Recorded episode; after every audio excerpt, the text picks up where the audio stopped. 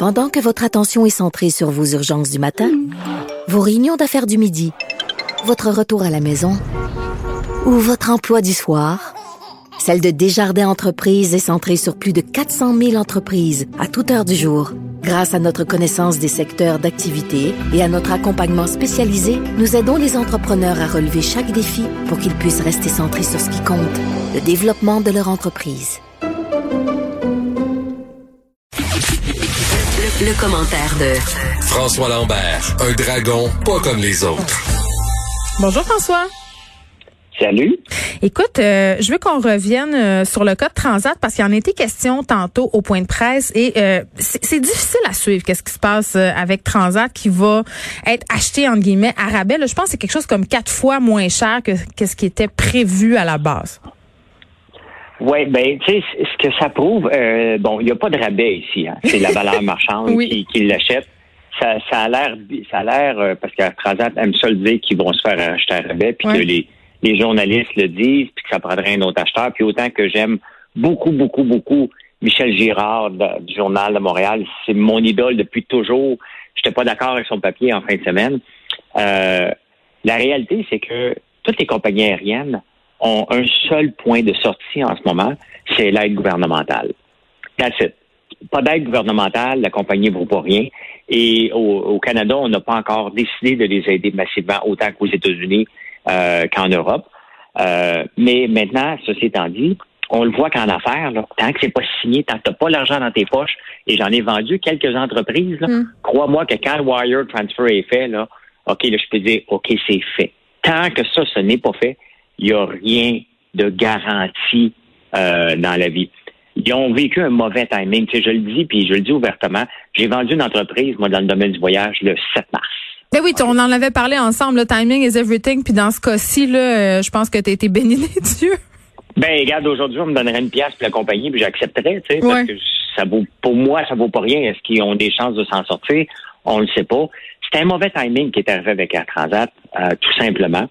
Euh, mais elle pas à rabais. Je trouve déjà un peu fou qu'Air Canada décide d'aller de l'avant malgré tout. Pourquoi? payer, payer la ben parce que euh, c'est quoi l'avantage d'aller acheter une compagnie quand toi-même tu es en,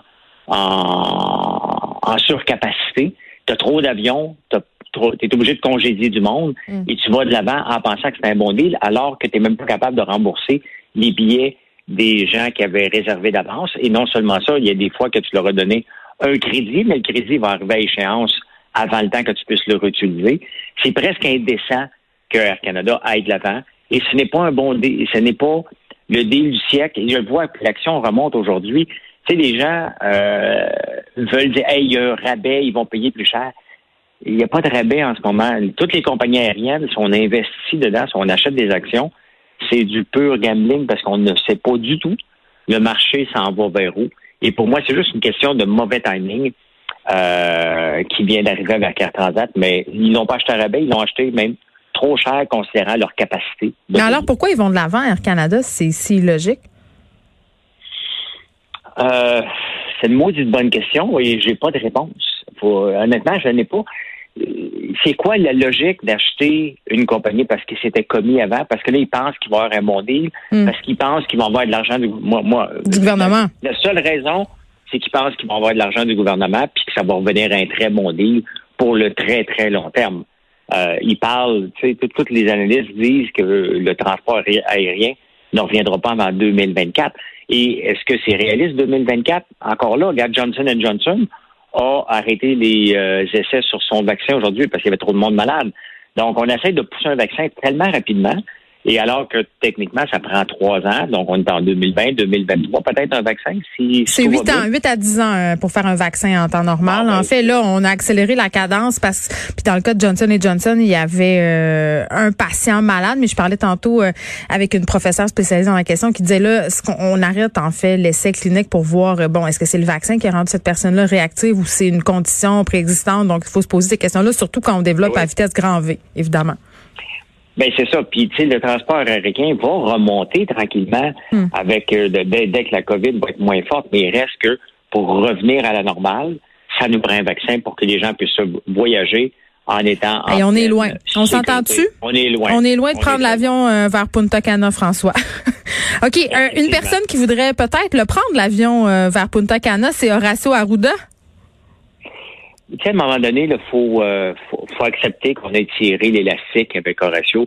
C'est un scientifique, c'est un docteur, c'est probablement un bon gars on a embarqué parce que il était sympathique au début. Et on l'aimait, tu t'en rappelles-tu? Comment on l'aimait avec ses tartelettes portugaises puis ses, euh, ses danses de courbe?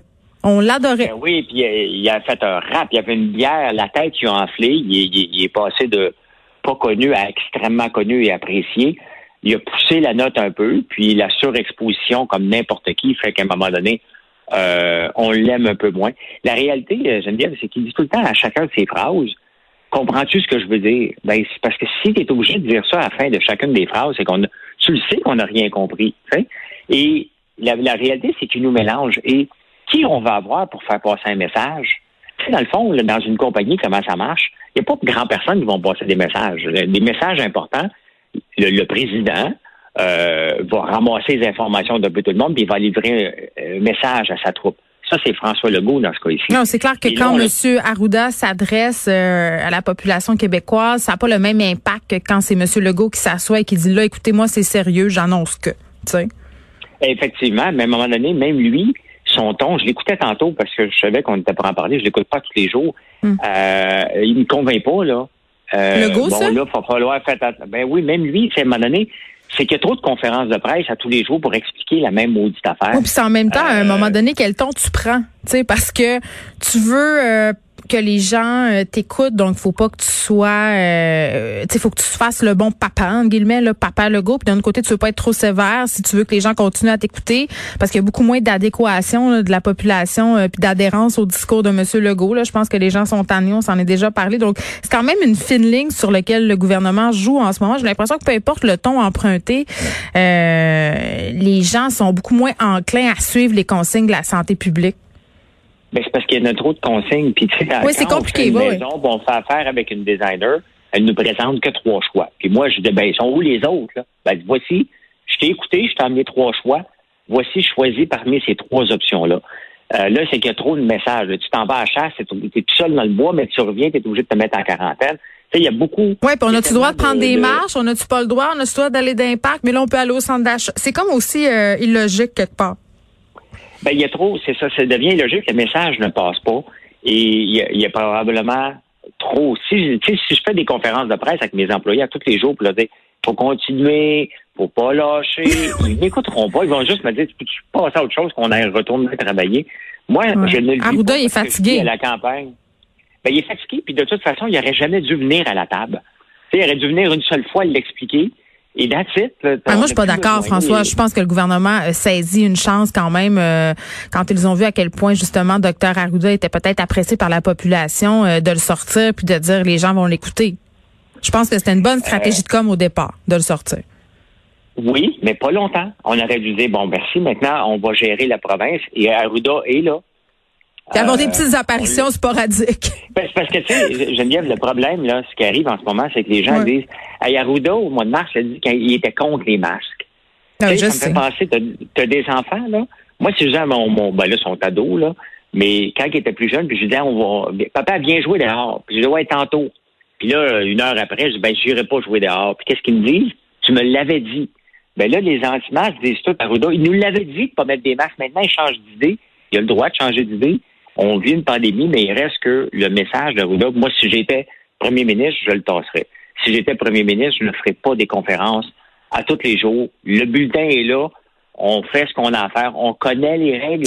Ah, mais en même temps, cet été, les points de presse se sont espacés étant donné qu'on avait moins de cas et on a eu un relâchement de la population. Tu sais, fait qu'il y a plusieurs écoles de pensée à ce niveau-là. François, il nous reste euh, un gros deux minutes ensemble. Parle-nous de ces jeunes entrepreneurs québécois qui préfèrent adopter euh, des noms en anglais.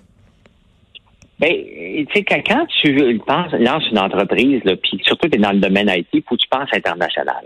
Et moi, quand je donnais des noms à mes entreprises, euh, maintenant, c'est simple, elle s'appelle mon nom. c'est tellement narcissique, mais bon, c'était pas voulu. oui, je comprends. mais, tu sais, ma première entreprise, je l'ai appelée Aïva. Aïva parce qu'on disait, ça va se dire dans tous les noms. Ouais. Mais ça sonne pas anglais non plus, Aïva, tu sais. non. Après ça, on a donné Atelka. Après ça, j'ai donné Boost euh, parce qu'on pense international. C'est ça. tu veux juste trouver un mot qui se prononce dans plusieurs langues.